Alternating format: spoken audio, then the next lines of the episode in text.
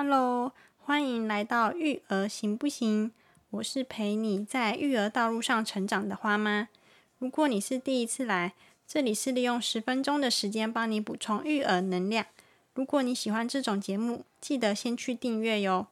你知道九月十六号是什么日子吗？九月十六是鬼门关的日子，老一辈的人常会说这个要小心，那千万不能做。通常这些都是口耳相传留下来的禁忌。这一集呢，花爸终于来了。前两 前两集都不爽跟我录，上一集是我还在睡觉，你大早凌晨爬起来录的。那这一集我们一起戴上科学的眼镜，瞧瞧关于宝宝的鬼月禁忌。如果你跟花妈一样会害怕这一类神秘不明的第三世界，今天的节目内容可以抚慰你。害怕、担心的心。废话不多说，Let's go。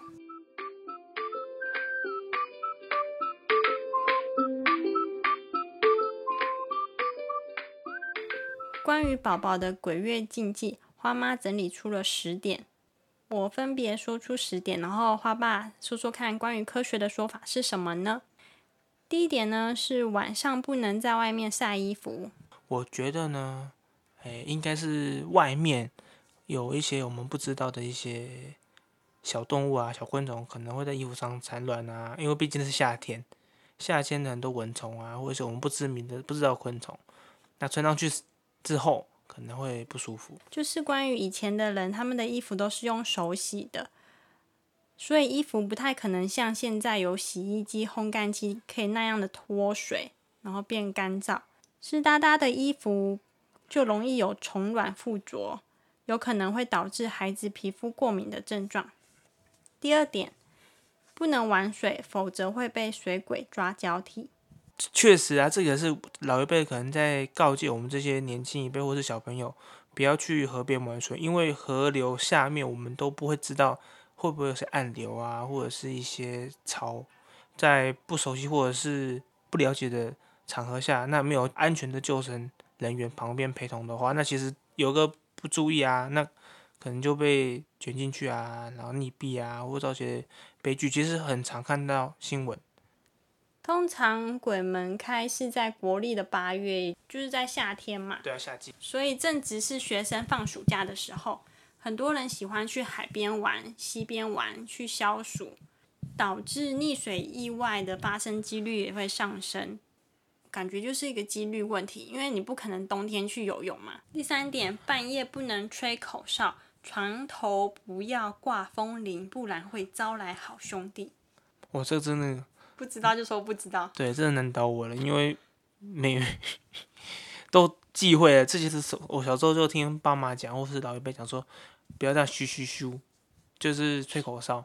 嗯，就连你现在，我半夜在嗯愉悦的哼哼歌，你也说不要吹。不要唱歌，洗澡也不要唱歌。对，不是招好兄弟，是不好听，是招来花妈的 一阵毒舌。好，我说一下关于这个的科学说法。口哨呢和风铃都会影响到宝宝的睡眠品质，而且如果风铃的模样是属于有绳子的悬挂式的，放在宝宝的床头或者是床围，如果掉下来呢？再加上宝宝翻身不小心缠绕脖子，就可能引发窒息的危险。第四点，晚上穿晚穿晚晚晚上穿晚晚上穿帘要拉上，不要看窗外。我念要不要？哪里有看？第四点，晚上窗帘要拉上，不能看窗外。就单纯可能会反射吓到吧，镜子反射会吓到吧。科学的说法是，宝宝时常会对着某处咿咿呀呀，如果刚好面对窗户，就好像跟一个看不见的人在沟通。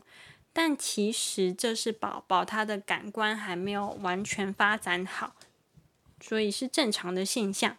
只是我们在旁边看的大人心里会感觉毛毛的。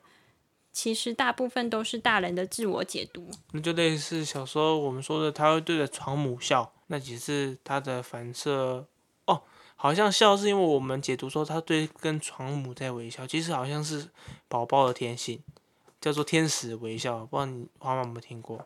用他的笑容来吸引照顾者，或是其他人来照顾他。对，就是天使的微笑。所以可能他只是对着空气笑，其实他是本能性的微笑。那其实他也不见得是看到窗户。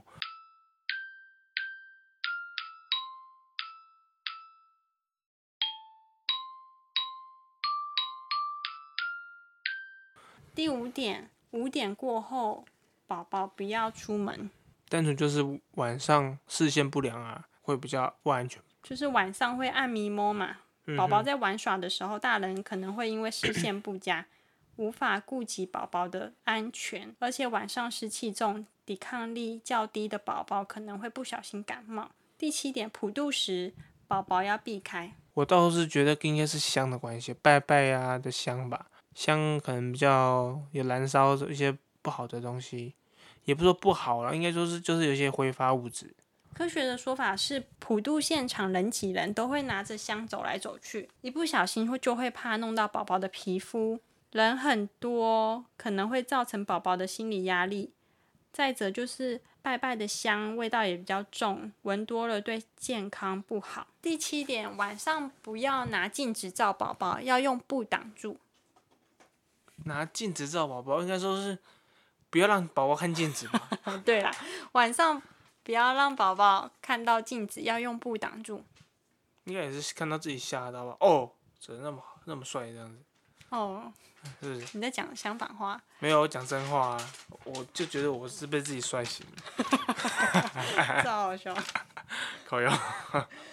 科学说法是晚上视线不良，微弱的灯光会有种恐怖的气氛。不管是大人小孩，如果看到影子在晃动，都会被吓到，何况是镜子里的人影呢？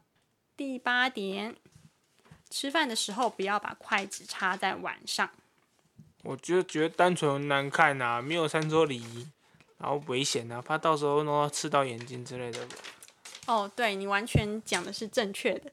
如果以餐桌礼仪来看，插在碗上是很没有礼貌的行为。